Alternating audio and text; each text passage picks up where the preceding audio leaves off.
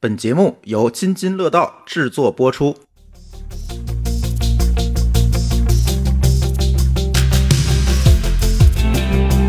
各位听友，大家好，这是科技乱炖，嗯，紧急加录了一期。这个本来是想再看一看的，但是我觉得这件事确实是那天我们几个主播聊天的时候在讨论这件事，我觉得这件事情，很多人说这件事情是阿里的转折点，但是我我甚至我相信。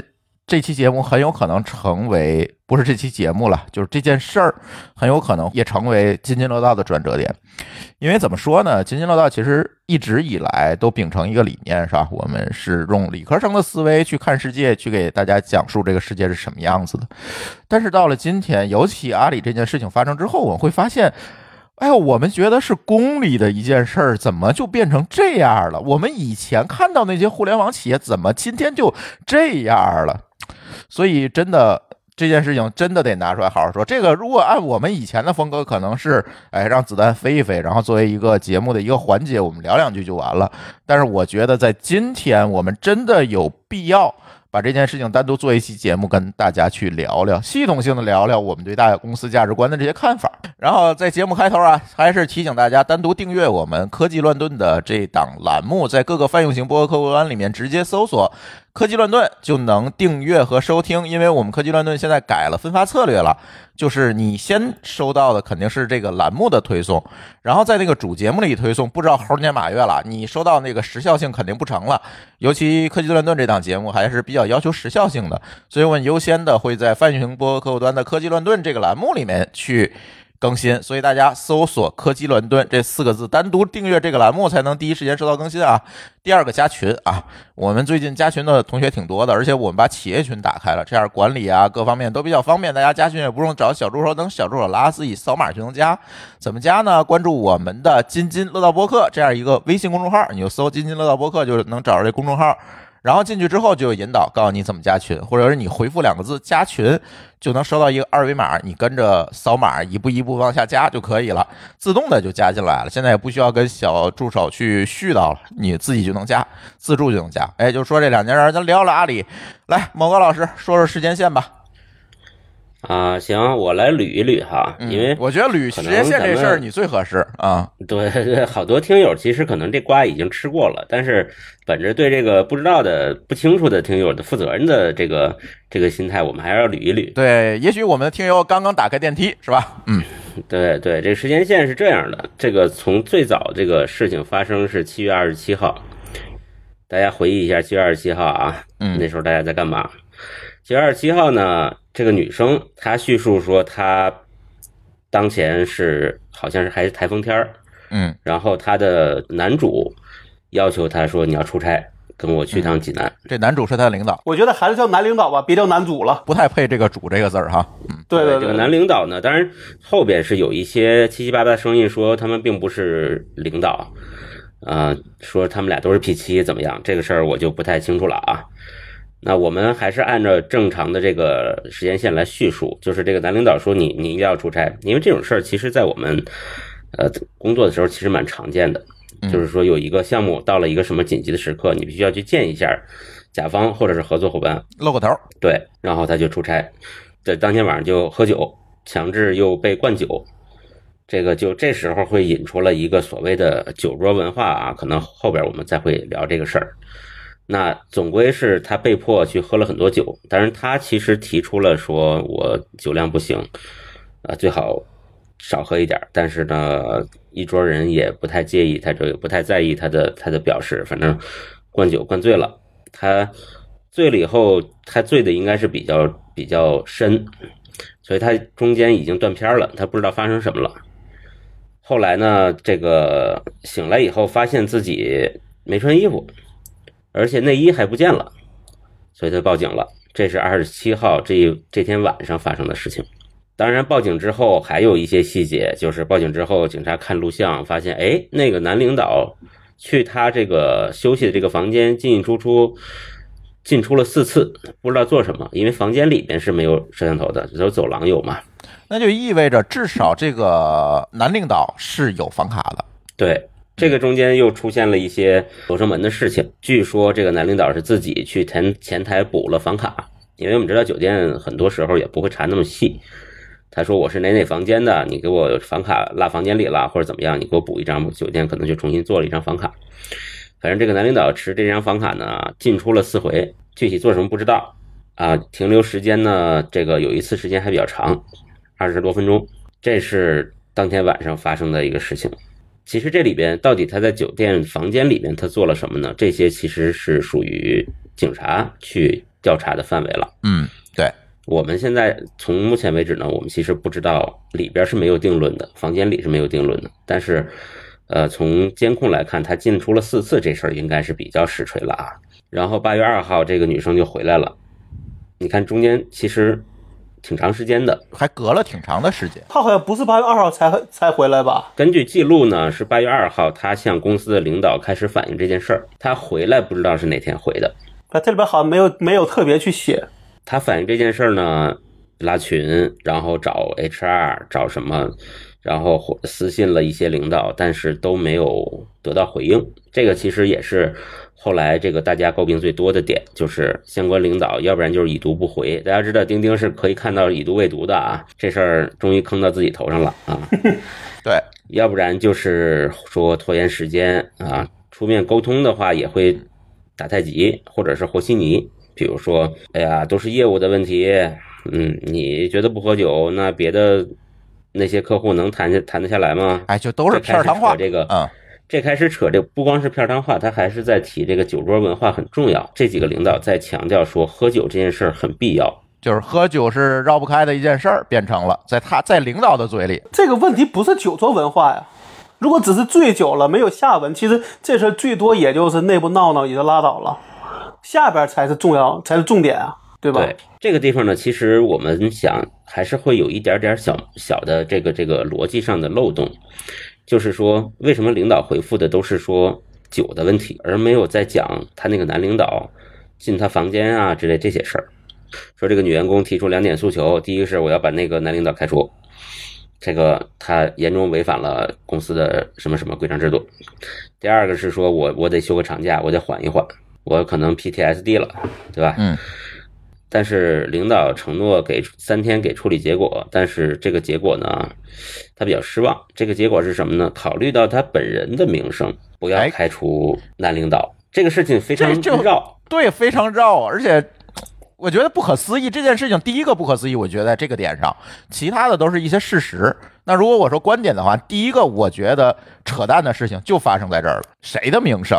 其实你可以考虑到，这是一种这是一种什么感觉呢？就是我们可以理解他的领导的这个逻辑，就是包庇嘛？不，不是包庇，他就是说，你不是讲说他侵犯了你吗？然后我们如果真把他开除了，这件事就实锤了，你就是一个肮脏的这个被侵害的这种感觉，我都不知道怎么形容，就好像他虽然是受害者，但是他已经脏了，嗯。而且这脏了这件事实锤了，所以我为了保护你，我就不能让他实锤，所以我就不能感觉这个领导是是从一百年前穿越过来的。按照他们的想法，是这个女的应该去跳个河之类的是吧？哎，对，应该跳河，这才是这这才是一百年前的这种逻这种逻辑啊。对，然后当然这个事儿他当然不答应，对不对？所以领导又又承诺说好那。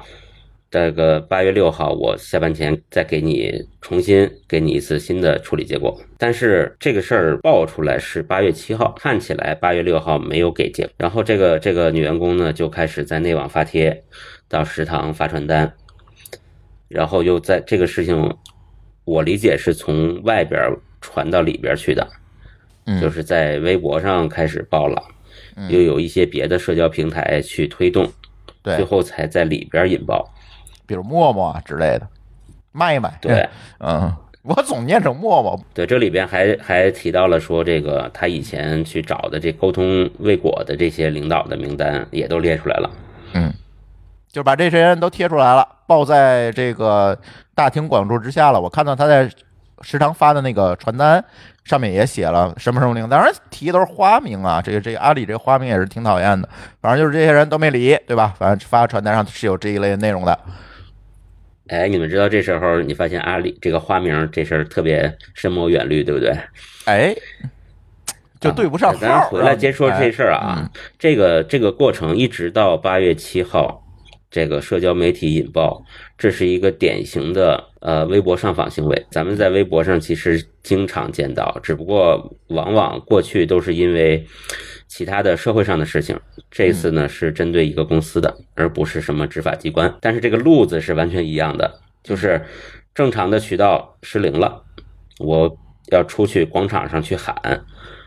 嗯，而且你知道这里还有一个很有意思的现象，上次微博那个哇阿里出事儿，你记得是什么吗？上次是蒋凡吧？对，上次蒋凡那个事儿呢，因为阿里有微博的股份，然后呢在微博上压热搜，出过这样一个事儿，然后微博还因此被处理了。那这次，所以这次就没有办法处理了吗？就你也没有办法压热搜嘛？对对。然后八月八号，这是八月七号这个报了以后，晚上阿里反应还挺快，对，就是晚上就回应了，说这个首席的这个这叫 CHRO 嗯蒋方又成立一个调查组。然后第二转天呢，八月八号，张勇就发文道歉，就是这个阿里的 CEO 张勇发文道歉。我猜啊，他搞不好还是从微博上才知道这事儿的。我特别同意。对，就是他，我们可以看到这家大公司的内部的这些东西很多都失灵了嘛。嗯，然后后面还这个冒出来好多发酵的事情，也蛮有意思。就是其实八月八号，我们可以认为是这件事儿已经基本告一段落，对吧？对，当然还出了一个是五千人还是六千人的一个什么勇敢牛牛的一个事儿，嗯作为一个小插曲。那这个插曲更有意思的是，安 T 老师连发两条完全内容相反的推，嗯，然后 最后被证实全对不上。对 对，啊，这个事儿就不说了，这后边有一些这个支线任务的，事儿可以这是啊，这是支线任务了。对，支线的跟大家说说，还发生了几件事儿。第一个事儿是说，八月八号，当时跟他一块儿喝酒的这个济南华联超市的员工被辞退了。这个华联超市反应也比较快，嗯，因为你灌酒嘛，相当于是有阿里的人，还有这个合作伙伴的人嘛，合作伙伴这个人也被辞了。这个合作伙伴这个人啊，还有个采访，我觉得特别的有意思。他说：“哎，这事儿不是正常的吗？”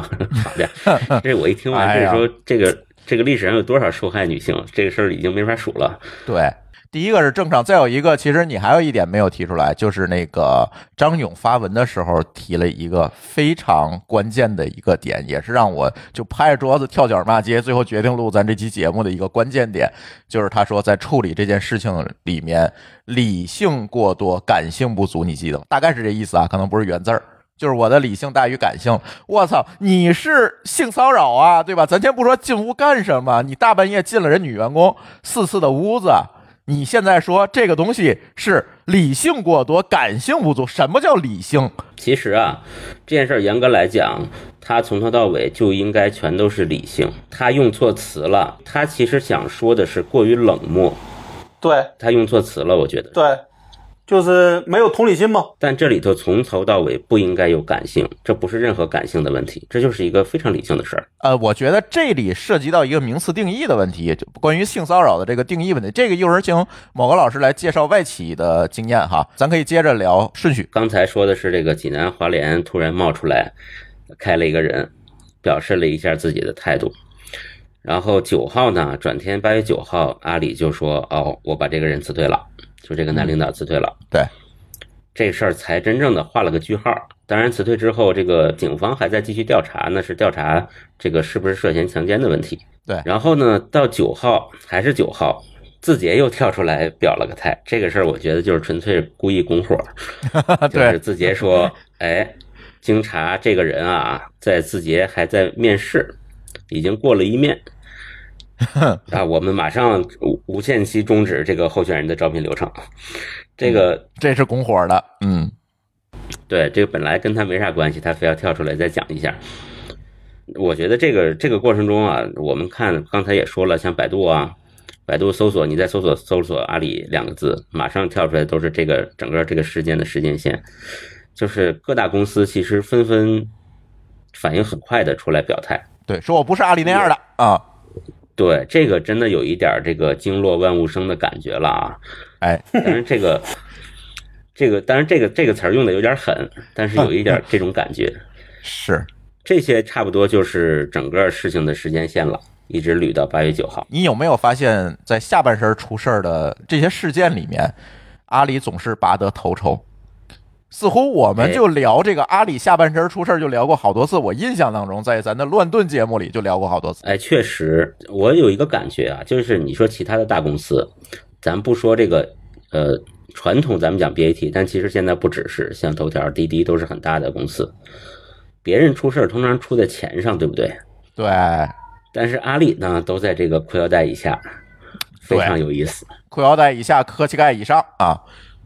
对，不知道为什么哈，但是我觉得我们可以，其实以前的节目里聊过，我们可以粗糙的分析一下这件事儿。作为互联网老人儿啊，老高，你可以帮我回忆回忆。其实很多互联网公司在之前都存在过类似情况，尤其比如说，咱可以举例子，就是。呃，上市前三家我们都知道，新浪、搜狐、网易，就咱咱不用那个中华网能头一家去说啊，就是咱们所有人认知意义上的那个上市的前三家，可能是大家都知道是那个新浪、搜狐、网易这几个公司，其实在当年也发生过很多很多这样的事情，只不过当时所谓的社交媒体、Web 二点零等等这些东西，并没有像今天这么发达，所以造成了很多事情，其实在我们圈子内流传的，比如说在会议室俩。人就干上了，就这种事情其实挺多的，然后被监控拍下来。对这种事儿，总能那阵在 MSN 上，我总能看见小电影。对，挺多的，真的挺多的。我不知道老高你有没有这印象？有，只不过就是没有这么大。对，因为没网络中没有这么发达嘛。呃，一它一方面是传播面没这么广，第二方面就是就是可能很快就被搞定了。啊，对。因为那阵儿的网络更加中心化嘛，对，更容易被搞定。我说的搞定不指的是网络被，而是说当事人被搞定了。就是我给你钱，你不要再说了。现在这一代年轻人不那么容易被搞定，对，不像我们这一代人，我们这一代人这个穷苦日子过得比较多，会更加理性的选择钱。年轻人现在更加注重的其实是这个礼仪，这个道理到底对不对？我觉得这个真的是现在年轻人牛逼。对，这个很佩服。对，但是我还说回来这大公司啊，以前咱节目里提到，我总觉得这里存在一个所谓的财不配位的这样一个问题，就是你过于年轻的掌握了过过多的资源，甚至是资本，让自己永远觉得自己是一个我操，我是一个超级牛逼、无所不能的人。这个时候，往往会对你自己的个人定位产生一个错位的认知，然后就产生了这种各种各样奇葩的问题。而这些奇葩问题，它满足的不是钱的那个欲望，你们发现没有？就是刚才莫高老师说的，解决都是裤腰带以下的问题。为什么？因为他们其实真的，这阿里他这次出事儿是个 P 七，不太缺钱吧？最起码在收入上各方面还是 OK 的。你看，还在正正在应聘这个字节，你看去字节又得涨一。涨一股劲儿工资吧，所以对于钱来讲，他们可能是不是这么渴求追求？对，但是在这个欲望方面，你说他还能追求什么？无非就这点事儿了，无非他能够用用这件事情去再次的去旁证，我是一个牛逼的人。刚刚在酒桌上跟供应商、跟合作伙伴证明了我的牛逼，我公司的牛逼，我个人牛逼。好，回到房间里，那我就证明另一种牛逼吧，对吧？然后这种事儿就是出来，包括上次阿里那件事情，其实也是，只不过发生的场合和这个时间的长度，这这这个事情本身不一样，对吧？那是一个长期关系，但是本身都是这样的事情。哎呀，老话说得好，这叫保暖思淫欲。那这些人确实是保暖的人，对，还年轻，还年轻，欲望哈，对，欲望还很多。我觉得不是说因为年轻欲望。多或者欲望强，这这个是一个生理问题。从心理上来讲，其实还是一个德不配位的问题，呃，财不配位的这样一个问题。怎么说呢？就是他其实在这个年轻的这样一个这个年龄段，其实并没有接受过社会的毒打。俗话说。并没有接，他不知道这个社会当中人与人相处应该是怎么样子的，他只能用一些非常简单化的东西，喝酒也好啊，那 PPT 吹牛逼也好，去看不起客户也好，甚至开女员工的房间也好，通过这种形式来证明自己的牛逼。我想到两个这个非常像的现象，嗯，第一个是拆迁户啊，这个节目也聊过，不是在咱乱炖啊，对。对，咱们当然没有看不起拆迁户的意思啊，嗯，但是个别个别某些啊，对，个别的个别的这个，尤其是在城乡结合部，一下子获得超大量的这个拆迁费的这些人，你发现他们其实这个钱存不了多久，并没有像想象中的可以花个几辈子，可以让自己的后代享福。其实就是一下子这么多钱，嗯，对。然后这些人呢，呃，黄赌毒的非常快，这个钱败的也非常快，是因为他确实他没有一个积累的过程，他也不知道怎么样科学理性的对待这些钱。又回到那个话了嘛，凭运气得来的钱，对吧？另外一个我想到的跟这个距离更稍微更远一点，但是也有点意思，就是老高可能有印象，就是我们改革开放。第一代骑摩托车的人有那么一个说法嘛？最早买摩托车这些人现在都不在了。要想死得快，就买一脚踹，是吧？对，最早买摩托车的人，这些人全死光了。哎，这个别不能说啊，你可以说大多数都死光了，你可不能再要严谨啊。啊，我们反正又不是做广告，对吧？这个事情呢，我最早是我父亲跟我说的。他说：“你知道吗？我们八十年代，八十年代中期。”先富起来的人，买摩托车的人，到现在全死了。为什么呀？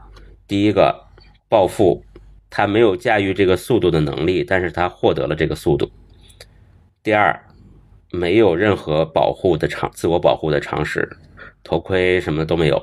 嗯，那这些人只获得了一个速度，前所未有的速度和快感。嗯，那他们很快就死掉了，这一茬人都没了。所以这个事儿，这两件事不了解魔圈儿，嗯，这可以请隔壁有台南哥过来聊聊。我觉得，对，你看现在摩托车圈子都是讲各种骑帅不骑快，讲护具，甚至我们还攀比护具，我觉得挺好。但是早先那一批人真的都已经摔的摔，所以这个都是我觉得都像朱峰讲的那个。才不配位这个词儿，它不一定是才，它可能是别的东西，知识，呃，或者是能力，反正都不配位，就导致了一个悲惨的结果。而且你看这次事情还有一个最关键的点，就是刚才我们也聊到了，就是所谓打引号的酒桌文化。那天我在极客上发一个帖子，我说这个事儿啊，咱酒咱可以叫酒文化，但是咱要说酒桌，咱可不能说酒桌文化，咱弄上文化自信这个词儿来。对吧？咱只能说是酒桌恶习，我不觉得这个酒桌上有任何文化而言。对，因为我倒是听过很多人跟我说这个事儿，我也没怎么反驳。我是把文化这事儿当成一个中性词，更多的是叫习惯。它可能是酒桌上大家经常会出现的一种习惯。嗯，习惯也行。我觉得别扯。对，我觉得别扯文化了，真的。现在又搞文化自信这些东西，你说扯出文化来，就往往会让大家觉得这是一好事儿，怎么升华了？就是咱就说酒桌恶习这件事情吧。以前啊，我们都觉得在二十年前，我们觉得互联网是代表一个先进的企业价值观和先进生产力的这么一个东西，对。吧？加入一个互联网公司是加入了一个先进的生产力和先进的价值观。那阵儿我不觉得在进互联网公司要喝酒，哎。做什么业务，我我不觉得是有喝酒这件事情。但是你你有没有发现，现在代表先进生产力的互联网公司，好像回滚到喝酒这一套上了。尤其这件事情又把这个问题暴露出来了。其实啊，我的体会，因为我在互联网公司待了差不多二十年，嗯，在这个行业里，我的体会是最近五六年、七八年，嗯，之前还好。当然，可能之前这个事儿就存在，只不过我没看见啊。对，现在是有点出圈了。也都不是吧？可能像有些偏销售的，可能会去容易喝酒。但是你要是做研发的，做其他的部门，可能喝酒比较少。你像我这来了二十年，也基本上很少有，就至少说这种说就就是类似往死里喝的这种说，几乎就没有过。我我说为什么说最近五六年、七八年出现的呢？是因为最近七八年。我们互联网需要往深水区走，它需要做做销售了，它要下沉了。过去互联网都是媒体，对吧？嗯，这或是都是这种 to C 的东西，它没有那么多销售的。现在搞不动了，大家卖货了，就跟传统行业接轨了嘛。我印象最深的是二零零三年的时候，如果没记错的话，科瑟发起过洪波啊，发起过一个讨论，说互联网到底是工具还是媒体？我相信，如果我们今天把科特请来去问他这个问题的时候，他一定会拍脑袋说：“我他妈怎么想到互联网到了今天成了平台和交易工具。当时我们觉得互联网是一个乌托邦，我们解决的是线上的问题，我们解决的是提高信息周转效率的问题，我们解决的是媒体这个信息传达效率的问题。没有想到，到了今天，互联网变成了一个交易平台或者叫交易工具，它更多的赋予了交易的属性，去连接了线上线下的每一个人。而在这个下沉的过程当中，必定会遭遇什么？我觉得必定会遭遇传统行业和这个传统势力的。甚至这传统恶系的这个挑战，而且这次出事儿的，你们有没有发现，就是线下的团队？对，就偏运营的嘛，对吧？对和偏商家对接的。而且这次我们的听友李晨也给我们提了一个素材，我觉得他说的也很道理。其实阿里是两拨人，一拨人呢是我们看到的高大上没头发的程序员儿，打引号打别别打我程序员儿，还有一部分就叫什么呢？就是当年叫阿里铁军。那这些人中工对嗯，对，就是中国供应商铁军，就这些人其实是打线下的。那这些人的手段，他必然会接触到传统世界当中的这些手段，或者叫恶习，比如喝酒，其实是最典型的。其实还有更花的东西，咱今天不能提了，提节目就疯了。就是这些东西，而到今天，各个互联网公司都在讨论下沉的议题，都想下沉，都想介入到我们的真实世界、物理的生活里面去的时候，那这个时候你就会跟线下的这些传统势力打一场遭遇战。喝酒吧，那天谁呀、是听友还是跟跟跟我说的？应该是猫叔跟我说的，说你知道。你们线上卖菜卖的这么火，你知道中国的大蒜市场是被山东一个土老板把持着吗？没有他的点头同意，你能买出一颗蒜来吗？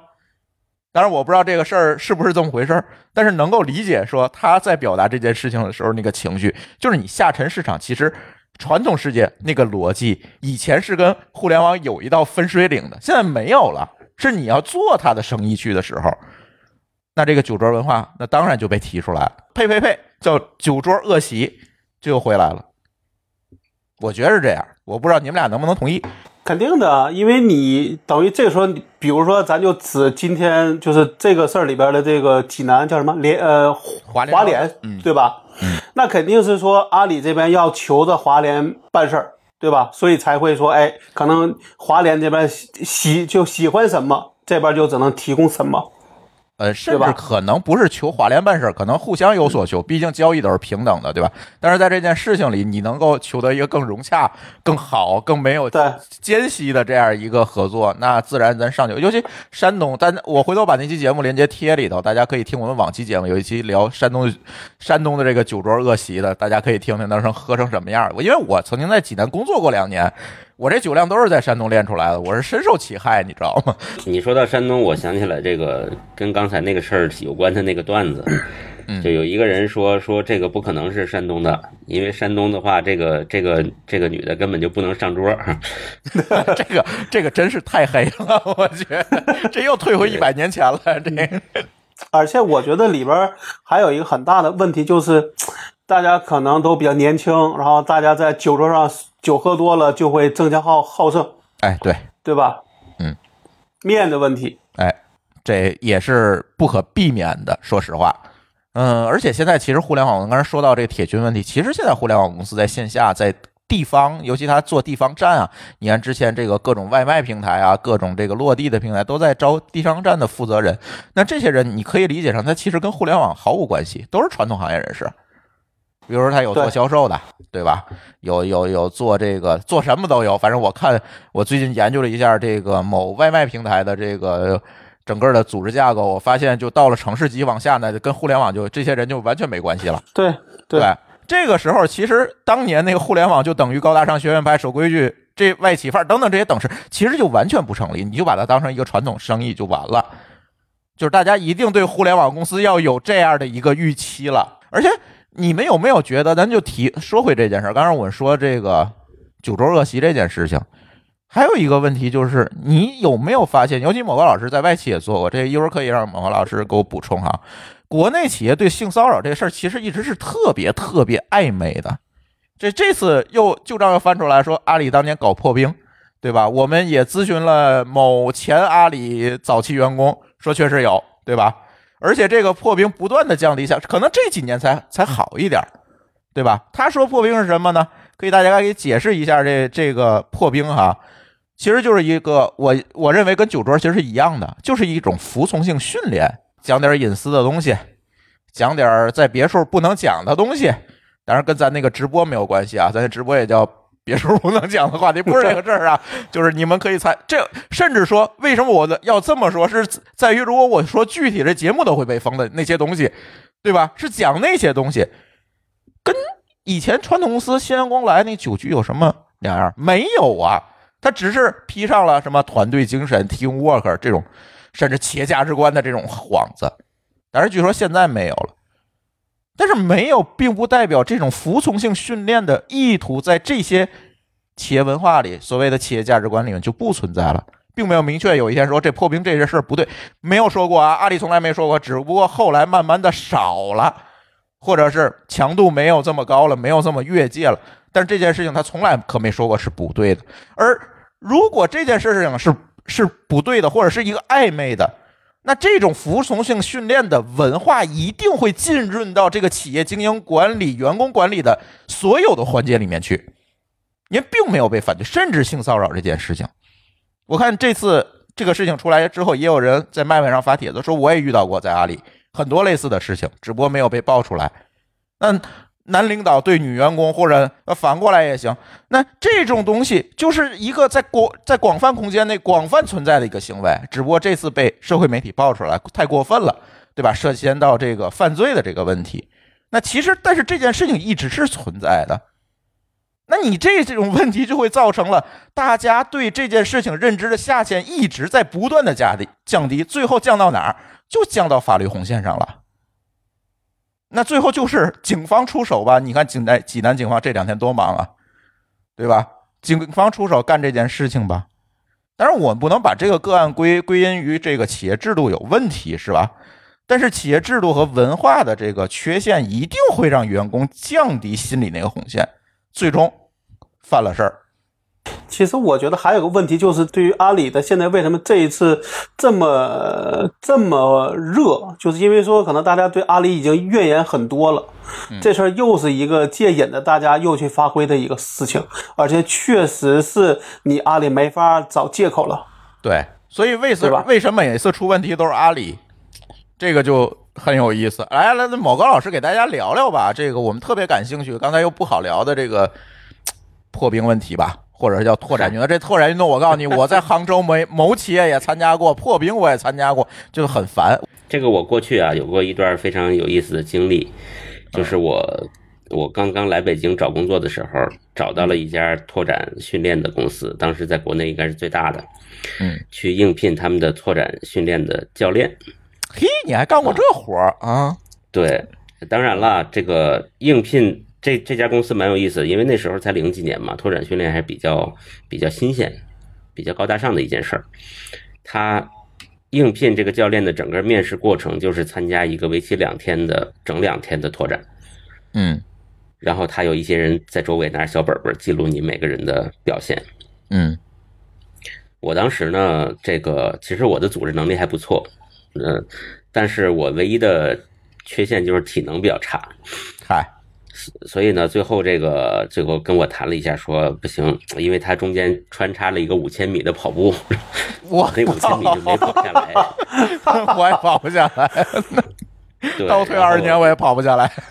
然后第二天结束的时候，跟我还跟我谈了一下，说你表现很出色，但是因为体能不行，因为我们这个要教练要体能，所以这个不好意思，这还是录用不了你。但是这个过程我学到的东西比较多啊，因为它不是咱们一般这个员工组织拓展搞那么，呃半天儿搞了几个活动，它是整两全套啊全套对全套，然后尤其是这里边它因为它要观察，所以它呃反正比一般的拓展的这个这个沉浸程度要深一点。这个地方呢，其实拓展训练都是有破冰环节的，这个是一个很常见的事儿。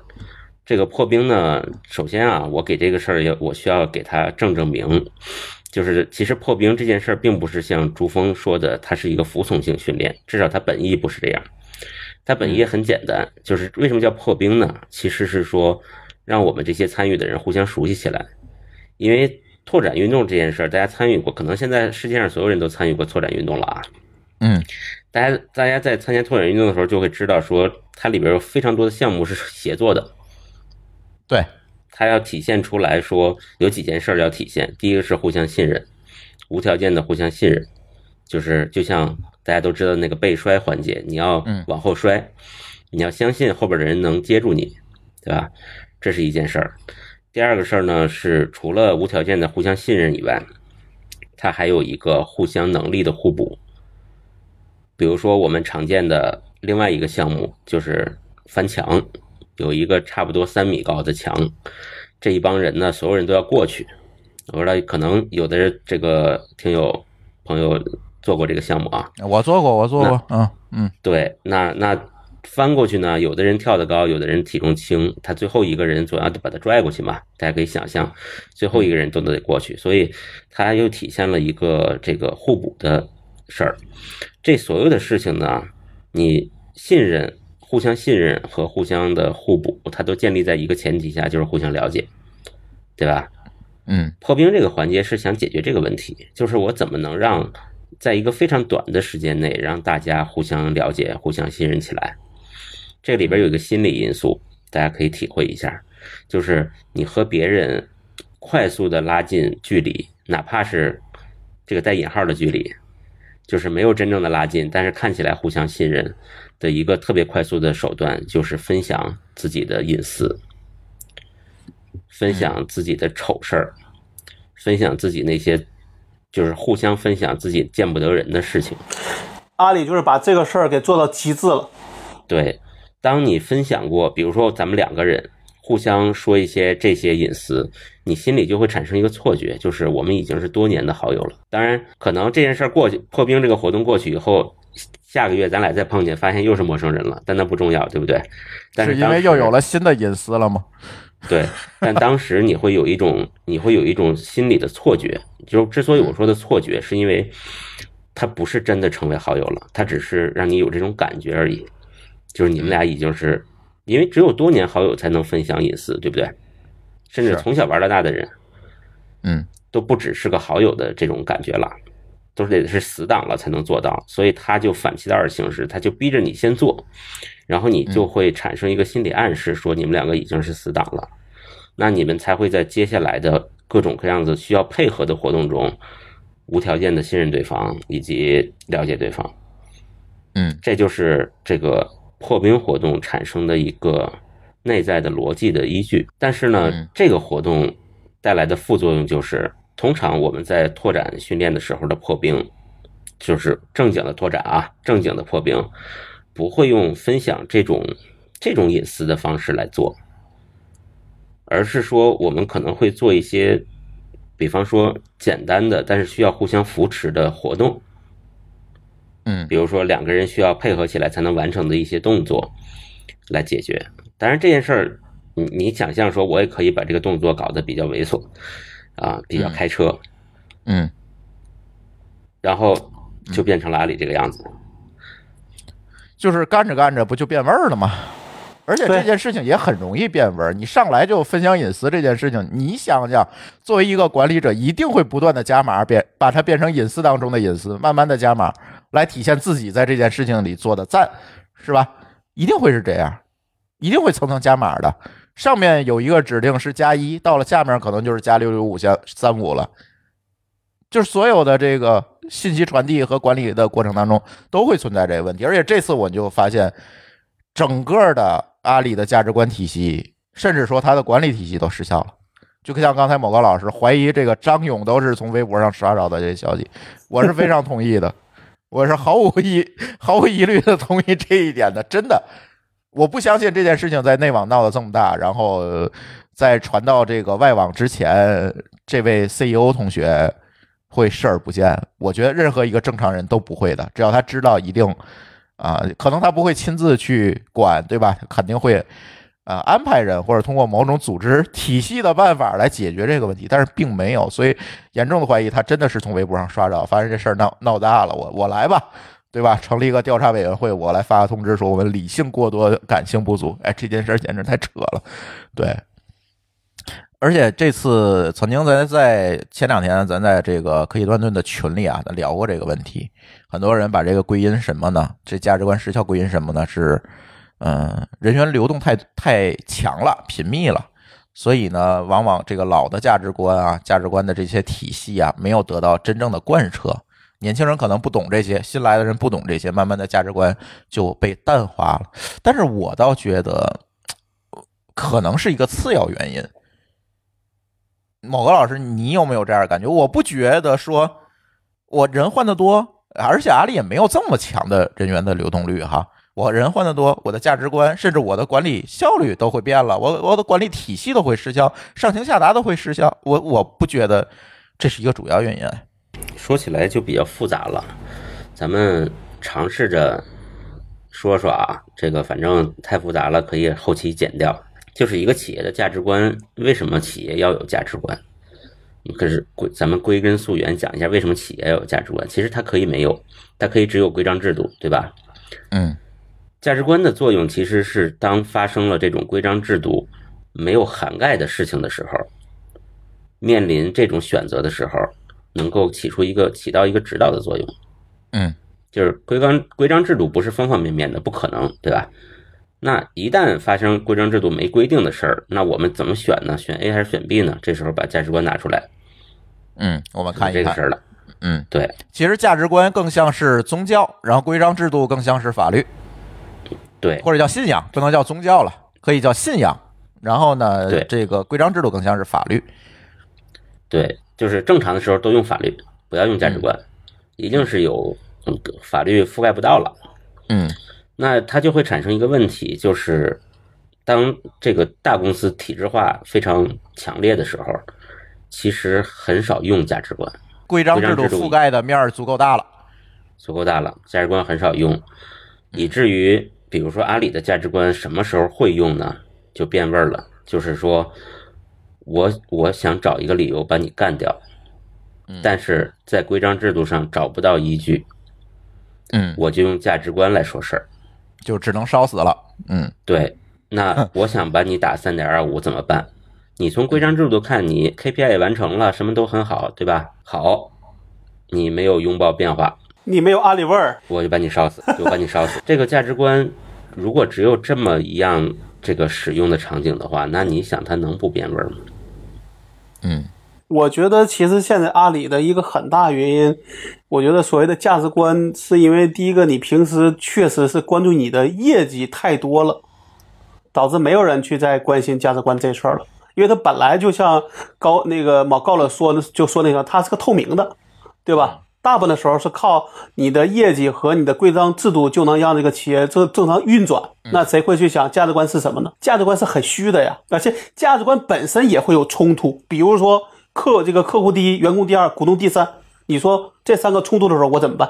所以其实价值观并不是法律，它不可能精确，嗯所以它就会变成了一个枪，一个板砖，一把枪，想往哪嗯儿打往哪儿打的一块砖。而且其实这次暴露出来的一个段子就是，哎，这个员工跟主管说：“我出大事儿了，我惹大祸了。”主管说：“咋了？”说：“我强奸了一个员工。”哎，没事儿没事儿，我还以为你抢了几个月饼。哎这月饼这 月饼这事儿，我觉得现在但凡阿里出事儿，只要但凡跟价值观相关的月饼这事儿，他已经绕不过去了。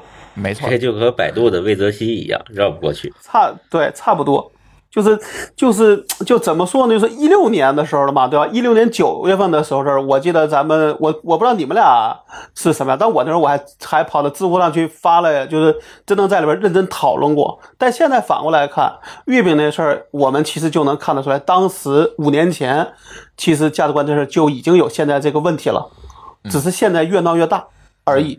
对，我觉得月饼这个事儿，我我可以说说我的感觉啊，就是当时呢，我一直觉得阿里是偏严了，就是不管他价值观对不对，嗯还是怎么有点矫枉过正偏严了。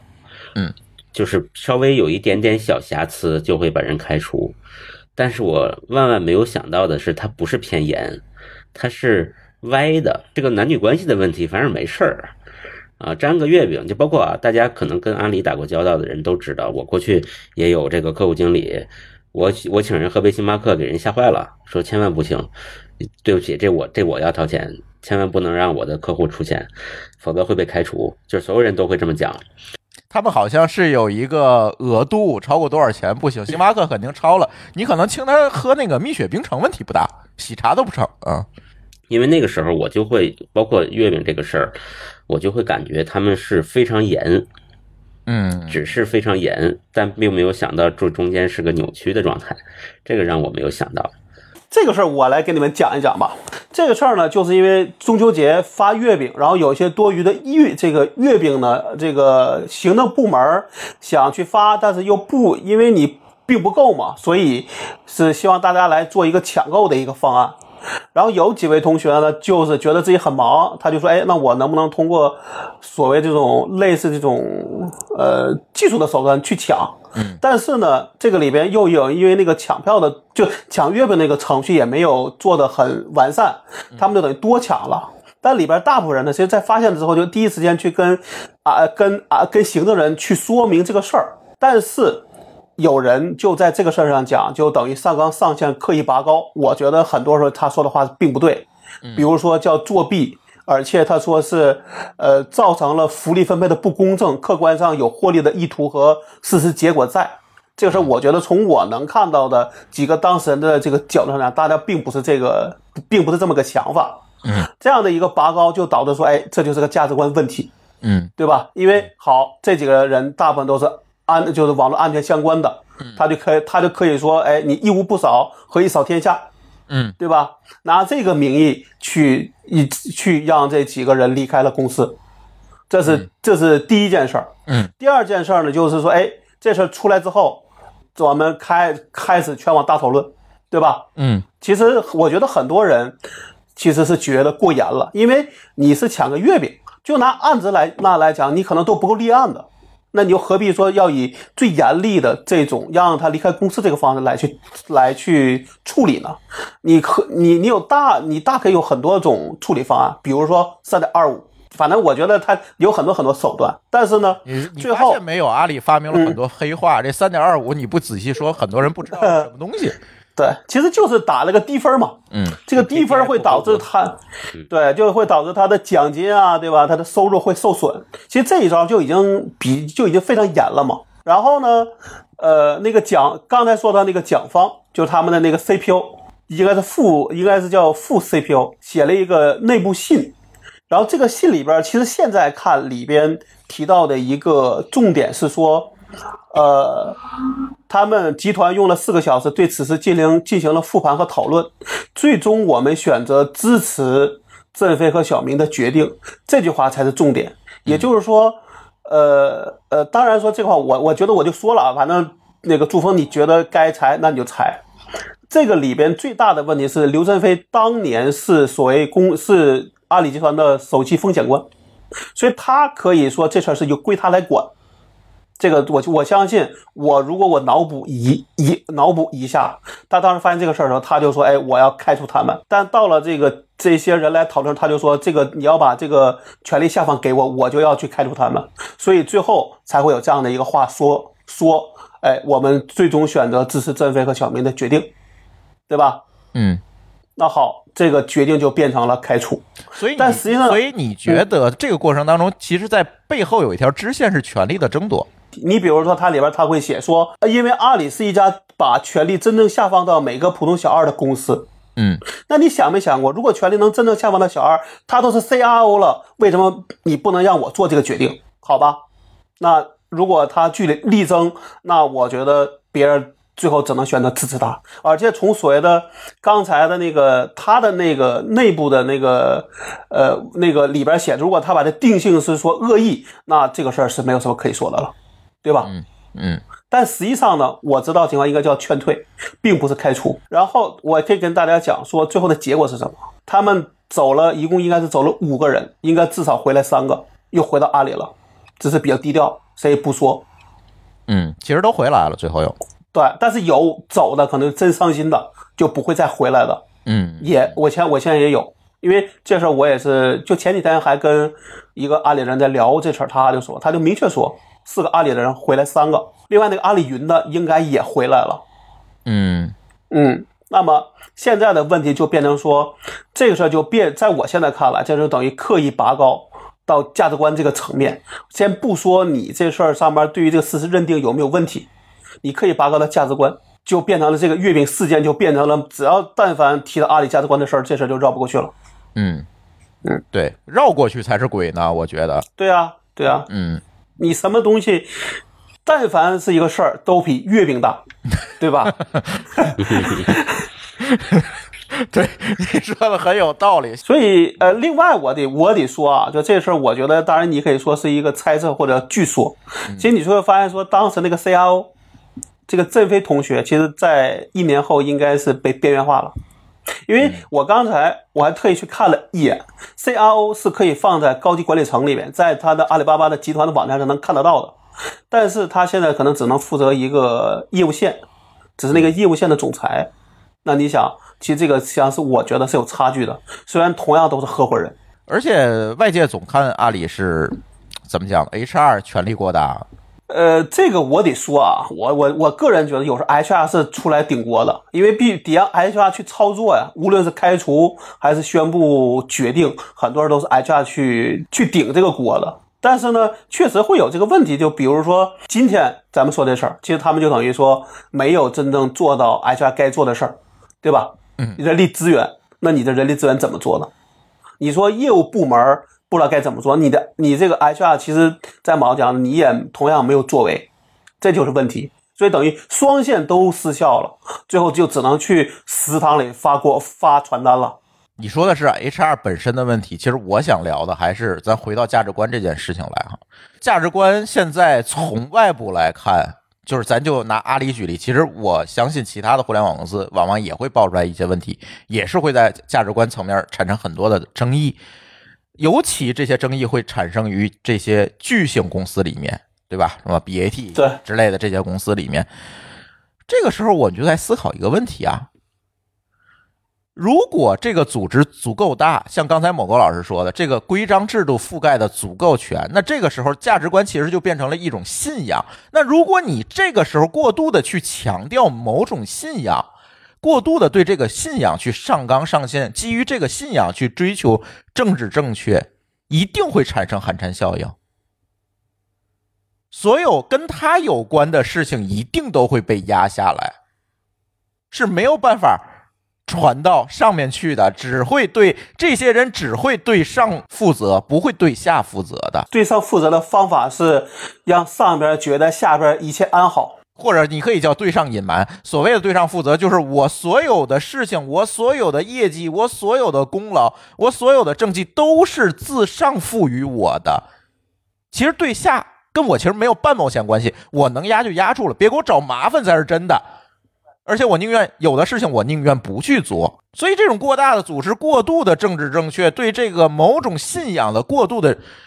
追求，甚至在此之上，这种严苛的惩罚，像抢个月饼就会开除这种事情，一定会导致这个自下而上的这种信息传递的失效。作为管理者，别管是谁，作为管理者，这这次还开还还开除了几个这个管理者，还是劝退了，我忘了，一会儿某个老师给我补充。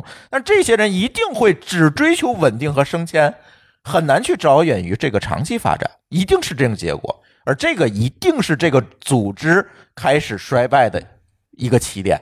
我们都说这件事情是阿里的一个转折点，我非常同意和相信这件事情。如果他处理不好的话，对吧？我觉得处理的好可能也很难，他只能像月饼事件一样，再次的被大家不断的在以后提出来。而且现在国内的互联网公司真的成长的太快了。对，大量的赚钱，大量的这个招兵买马，大量的去占领和扩展市场，甚至把小公司挤得都没有地方了，没有地方去了，对吧？老高也是其中一个受害者。对，但是内心的那种土气根本没有办法清洗掉，这就像暴富的煤老板或者拆迁户一样啊。这个时候你怎么办？只能靠制度、靠外部的监督和制约来解决。但是这些外部的监督和制制约现在存在吗？不存在。而你让他从内部改变，其实是很难的，最后就是崩塌，就是从内往外的崩塌。他们还有强大的 PR 能力，对，他可以压，对吧？他可以管制言论，他可以做这些事情，对吧？他可以压下来。这件事情，这件事情是一个特例，张那个老高总爱提一个叫蟑螂效应，是吧？当你在屋里发现一只蟑螂的时候，那一定不是只有这一只蟑螂了。对，而且从一个人身上来看的话，如果这人做过一次坏事儿，你发现他一次，他可能已经干过很多次了。对，我是相信这一点的，所以我觉得这件事情很难讲是不是，哎，是一个标志性的事件。今天这个有关的媒体也发言了，说这个什么鲸鱼怎么了？一经落嘛，万物生。万生万物生有点狠哈这句话，但是我还挺觉得很有可能。上次我上次看到这个这这个词的时候是讲滴滴，没多久，没多久。刚才听这个朱峰说这个内心的土气这个事儿啊，我突然特别有感触。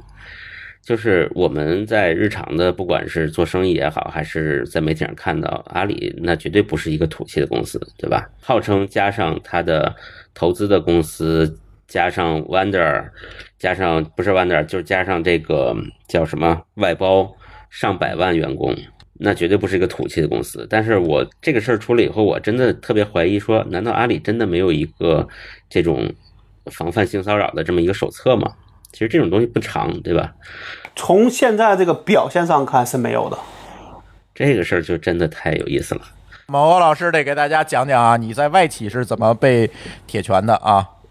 这我没有被铁拳 别乱说。你至少学过，对吧？对我们，因为我呃这个这个可能很多听友知道，我过去在一家这个呃全球的比较 top 的酒店管理集团工作过一段时间。这家公司呢，其实它就是很典型的外企传统行业，啊，五十多年的历史，其实是一个老公司。我大家都可能觉得这样的公司才会土，对不对？那高大上的互联网公司不可能土嘛。那发生了这个事儿呢，我就这个找过去的同事哈，帮我找了一下他们的这个防止性骚性骚扰的手册。这个手册呢也不是非常古老，它是二零一五年签发的，集团签发的。里边当然里边的内容其实比较细致，我可以跟大家说说大致里边的内容有哪些。这里边大致分成三个内容，第一部分就是哪些行为算是性骚扰，第二部分是这个性骚扰可能会发生在哪些人之间，第三部分是说当你发现了这种事儿，你应该怎么汇报，怎么处理。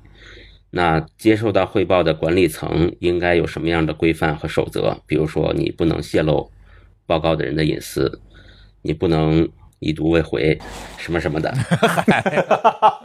这一定是你家的。对，对我觉得是。其实这三部分内容并不长，其实只有两页，只有两页纸。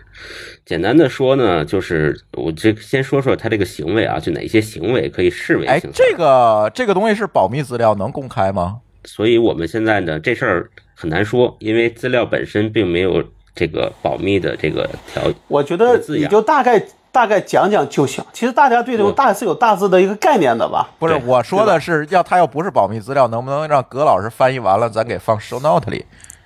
呃，这个我觉得，因为是这样的，这份文档呢上面是没有保密的字样的，但是我之所以我没有提公司名，就是我担心它属于一系列保密资料的一部分。但是我相信这个内容并不是非常的对这个啊，这个内容我相信不是保密的，因为本身我也在外企干过嘛，其实也有类似的东西，大家都是差不多的。对条例类的这种规章制度应该都不是保密的吧？对对，但是当然嗯有可能是说会有一个打包的一揽子的说所有的条款都属于保密的内容对，，这个所是经以我们不能把这个内容直接的放给大家，对，但是中但间讲讲大概内容应该可以。节选是可以的。就是简单的说，就是它有几种举例几种行为，其实这行为是比较宽泛的啊，比如说你不受欢迎的一些挑逗行为、手势，啊、摸触触摸触碰别人，或故意的跟别人擦身而过，这都算是挑逗行为。第二个是不受欢迎的性要求，特别是你要暗示说，你要是忍了，你就对你的职业生涯有好处。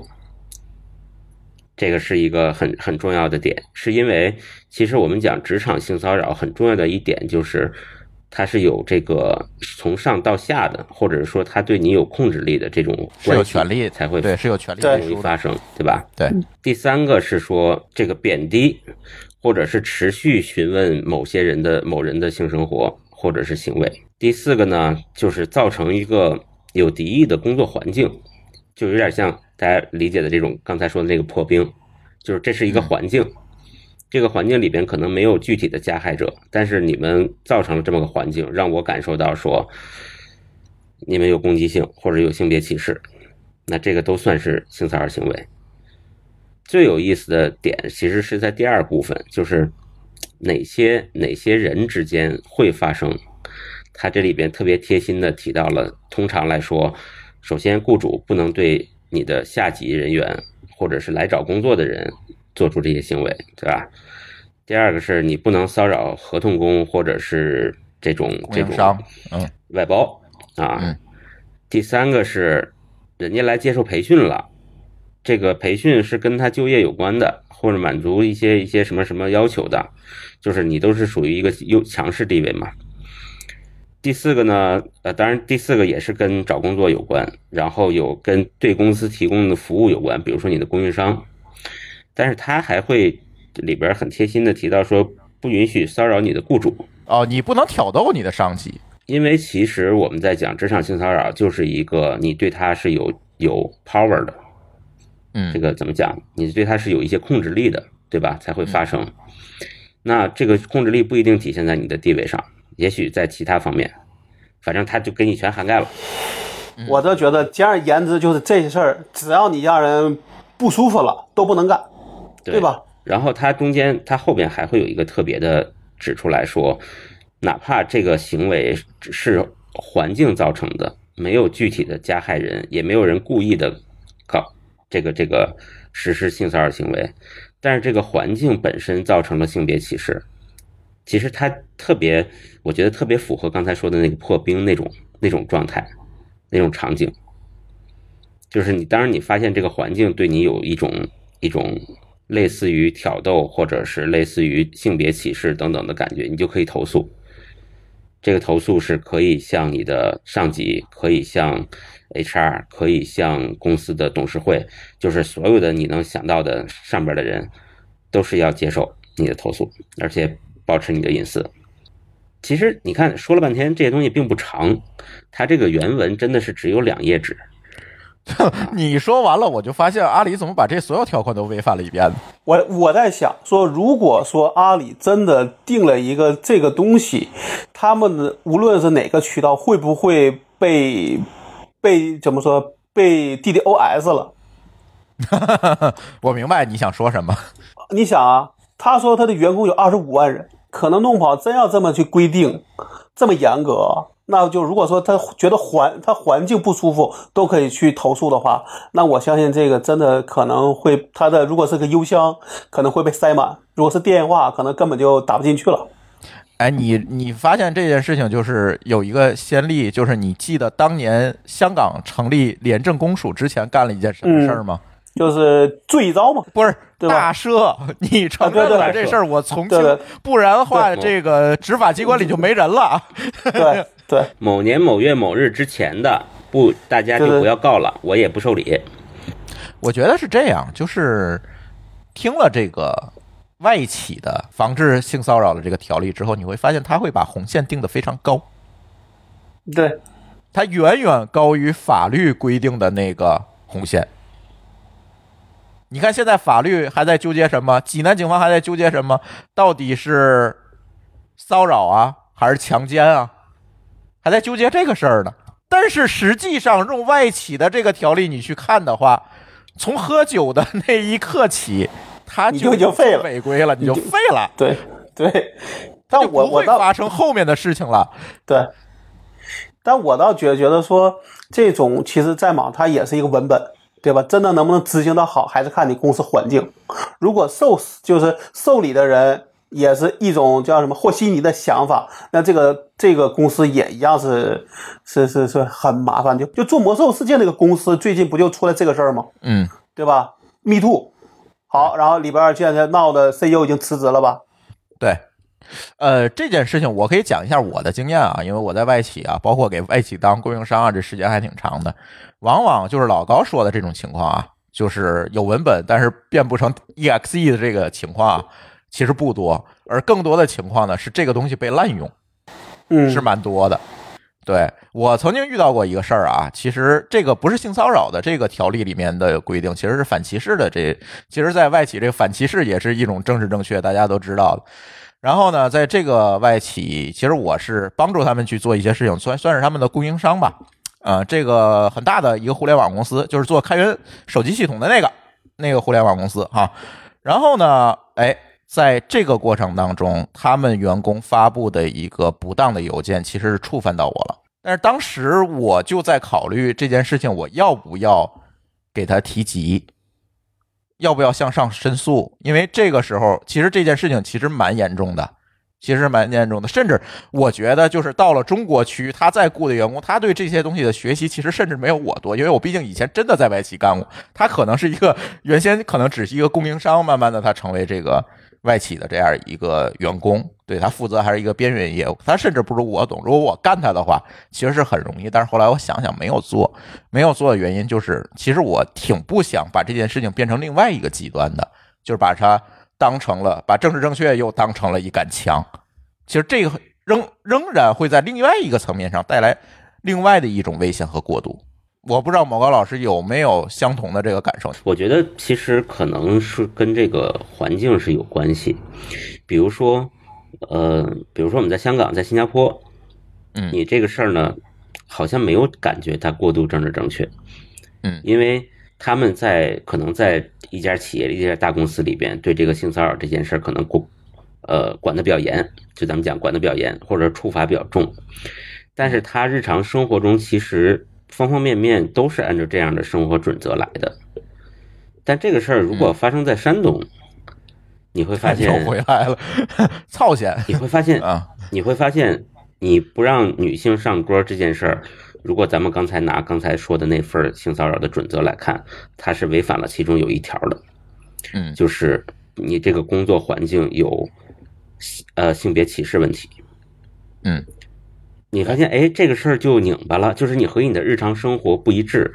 就是日常生活中，我们可能大家习惯了在这样的一条线上工作生活，连这个里边的女性呢，也都是没关系的，她也觉得这事儿习惯了。那嗯你你这这时候你到这个工作场所里拿到这样的一个守则，那大家就会觉得，哎呦，有一点过。嗯，所以你说的其实是条例和文化，所谓打引号的文化和习俗习惯方面的一个匹配的问题。对对，比如说可能有一些国家他比较喜欢这个这个呃，就是人和人的距离感就没那么强。嗯那你去，你从另外一个国家去了呢，你发现在那儿的同事就喜欢这个上来就抱着你或者干嘛的，嗯你就投诉他，那他也会感觉这事儿特别受伤，就是大家文化不一样。嗯，对你而说的且这一点，对，其实确实是。对，而且呢，你看，当这些条例反复的在强调的时候，我们作为一个公司的员工，有的时候你可能，呃，会有点进退失据。简单的说，就是你就会你会担心说，哎，这件事儿是不是让？因为很多是很多公司啊，它的这种定义是很宽泛的，意思是说，你的一个行为只要让异性觉得不舒服，他就可以投诉你。嗯哪怕你的这个行为并没有明确的在我的这个性骚扰的手册中记载。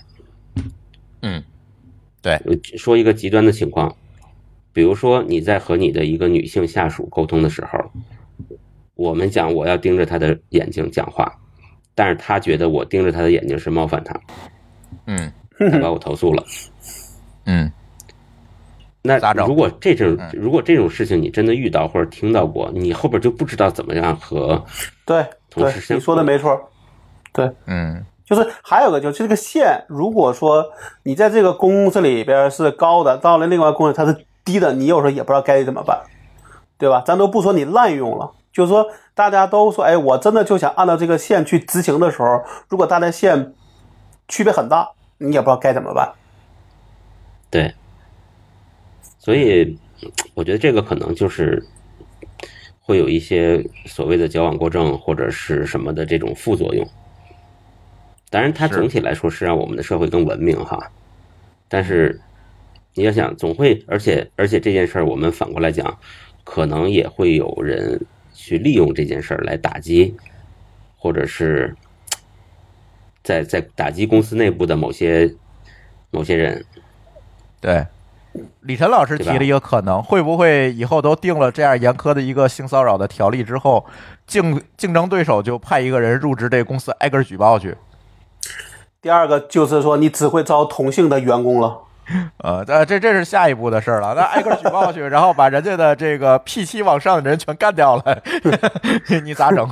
嗯老高，你不用担心，因为性骚扰一定是可以发生在同性之间的。收回来，我觉得还是一个你的公司的管理制度和文化习俗习惯的一个匹配的一个问题。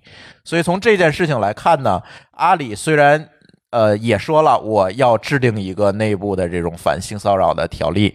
条款，我相信可能也不会制定的像今天某高老师分享的这个外企那样的一个条款，一定也会有很多的余度，甚至仍然会把价值观搬出来放在第一页儿。所以说了这么多啊，别管阿里要不要制定这个东西，或者是你在不在阿里工作，还是说你在别的公司工作，现在看起来这个问题，尤其在年轻人的心目当中，我觉得这个问题变成一个大事儿了，而且我觉得也应该变成一个大事儿。那问题就来了，那作为打工人，我相信我们的听友绝大多数是打工人，你能从这件事情里获得什么，或者你能够做些什么，才能更好的保护自己，甚至说更好的保护大家呢？其实我我先抛个砖啊，我觉得啊，这又回到理科生的这个思维上来了。我觉得理性看，其实作为一个打工人，真的什么都干不了，你改变不了啥。这个说的有点悲观，但是大家就相信吧，姑且相信吧。其实还是那句话，这件事情如果没有外部的监督和制约，在这个前提下，咱只能期待什么？吃瓜是吧？一次又一次的吃瓜，一次一次的上热搜，带来一些压力，促成改变。但是基于那个蟑螂效应，只有你是那个爬出来的蟑螂吗？不是吧？你不是那个幸运者，甚至你也不想成为那个幸运幸运者，对吧？你把这些东西曝光出来，其实我觉得那位女生非常有勇气。一个主要原因就是说，她能够把自己的隐私爆出来，爆在大庭广众之下来解决，促成解决。但是不是每一个人都有这样的一个勇气的，这是也不是每这件事情也不是每个人都有这个待遇的。对这件事情从内部主动改变其实很难的，所以作为打工人，我觉得真的从制度的层面啊，其实真的什么都干不了，这个是非常非常悲观的。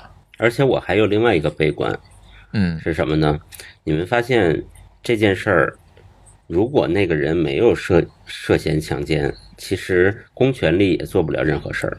是的，对，而公权力在整个过程中，也不能叫公权力啊，我们讲这个可能是更广泛意义的公权力，只做了一件事儿，就是呃，央媒是人民日报还是什么发了篇文章，就刚才提到的那个词儿叫“一经落万物生”，嗯它其实起到用了一种比较威胁的口吻来嗯批评阿里，嗯，对吧？对，这个时候其实我是很很我觉得很悲哀，为什么呢？是即使以公权力的角度，他也没招儿。对，就像你说的打工人一样，打工人我们打工人没有招儿，公权力有招儿吗？也没招儿，只能因为在他那个红线定的是非常低的，法律的红线定的很低。对，那那我们的这个，比如说党和政府，其实希望在道德上面再给阿里一些，就是不能光用压力阿里，因为法律太低了，对吧？对，在道德层面能做什么呢？也只是在报纸上喊话，对，好好无力啊！看着听上去就很无力，是吧？好，这个我觉得得说一个，就所谓这个叫什么妇联，不也发生了吗？嗯，对吧？不是但是复仇者好像妇联盟啊，是妇女呃联合会啊，对，但是妇联好像也干不了啥，他最多就是呼吁，对吧？对于这事儿，比如说大家要有这个条例，对吧？要有明确的一个通这些通道，对吧？但也就如此了。对，妇联、工会，这个都是本身是希望他们能解决这一类问题的，但是他们也并没有，并不是执法机关，对吧？对，你说只能他呼吁，除了能够发声喊话，之外，他还能做什么呢？他也没有什么都做不了。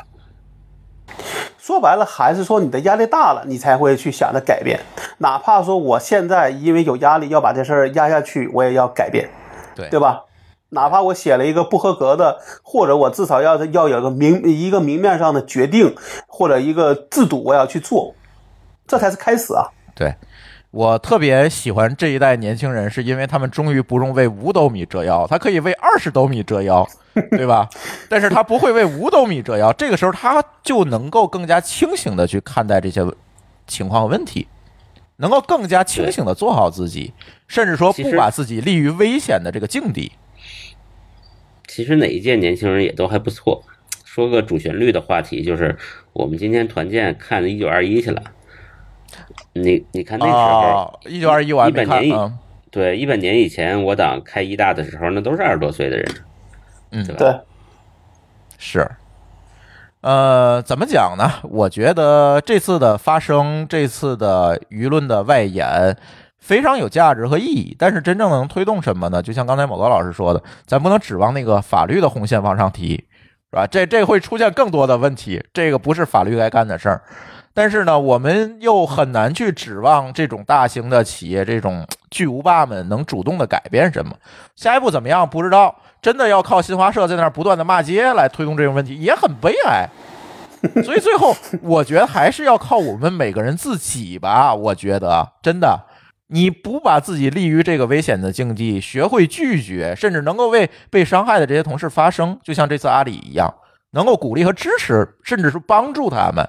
如果每个人都能站出来去说不，对，我觉得就会好很多，而且这次似乎可能是唯一的方法。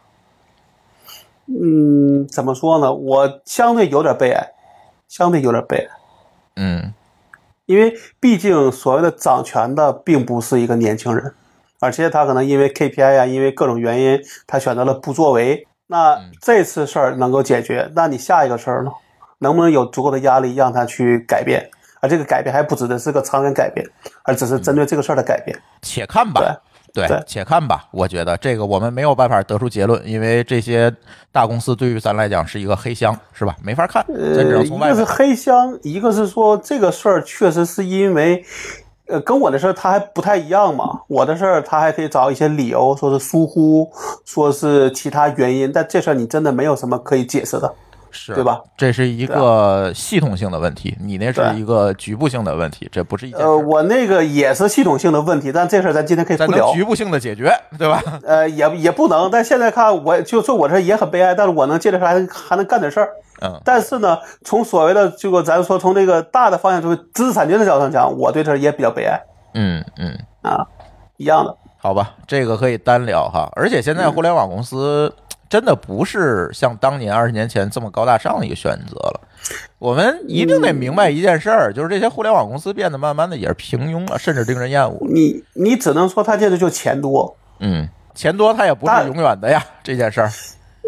但这个就有问题嘛，就是大家原来说去大公司是说，哎，我我是想去做一个能够改变世界的事儿，对吧？顺便钱多。而现在可能大家的选择更多是，哎，这地方钱，这个钱多。至于能不能改变世界，他不在乎。呃，而且还有很多年轻人有这样一个误区，我觉得咱先避免这样一个误区吧。就是接待过很多，这又是阿里的事儿，就是这种事情就频繁发生在阿里人身上，我也不知道为什么，这都快成了阿里味儿的一部分了。就是自己从阿里出来，去跟别人去接触的同同时，他就觉得自己牛逼。这我觉得以以前节目可能聊过，大厂光环，对，大厂光环，就不要以为你今天的厉害是真的自己厉害，其实离开这个组织，你啥都不是。你认识认识自己局限性在哪儿？你现在的光环是大厂给你的，不是你自己自发光的，好不好？那天好像看有一个说所谓的统计，说是阿里的人出来创业，其实成功率也没高到哪儿去。是这个，上次咱不是聊过吗？然后咱想找数据，其实那个有人帮咱找了一个数据，然后但是没赶上录节目。后来我看了一下，确实是，呃，咱就说阿里吧，啊、出来的成功率真的挺低的，还是啊，也就也就那么回事儿。不是这么回事儿，肯定是跟那个整个的创业这个成功率没有什么差异，甚至更低一点儿。是这样一个数据啊，就是他他那光环没有用，真的没有用。他他在这个大企业里只是一个螺丝，这咱都明白。但今天咱不展开讲，对吧？而且在这件事情来，很多人提到，就是我刚才也提，是不是阿里走下坡路的一个转折点？我觉得这确实可能是个导火索，而且我还挺相信这相信这个事儿的。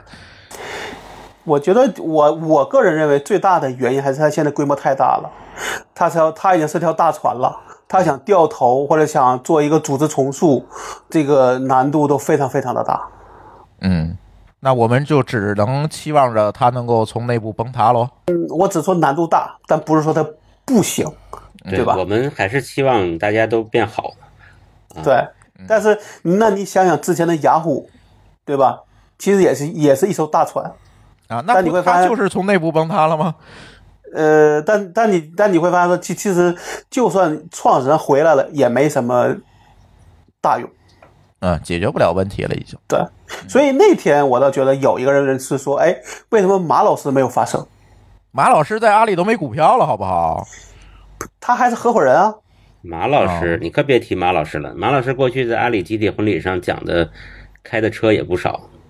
不不，我我咱们咱咱们不扯远啊，咱咱 就是开这上梁不正下梁歪，合着。我我我我我其实跟别人说的话，我是很简单，就是就算马老师出来，第一没什么用，第二大家会激活马老师，啊年轻人不不会管你你是马云还是谁，嗯，对对吧？嗯，那如果既然不能改变，我为什么一定要冒头呢？对吧？我都没有股票了，他过去这个集体婚礼开车这些事儿啊，其实大家这次事件也提出来了，有人提。对他现在站出来以后，他这个他这个态度很难把握，站哪边儿你说对吧？他也不能说这事儿无所谓，现在不是他站哪边的问题，而他自己的事儿他就摘不清。对对，所以他对吧不能露你头儿。你一说话就问你为什么开车，你说他还怎么说？对啊，这带头性骚扰啊，是啊，跑没跑啊？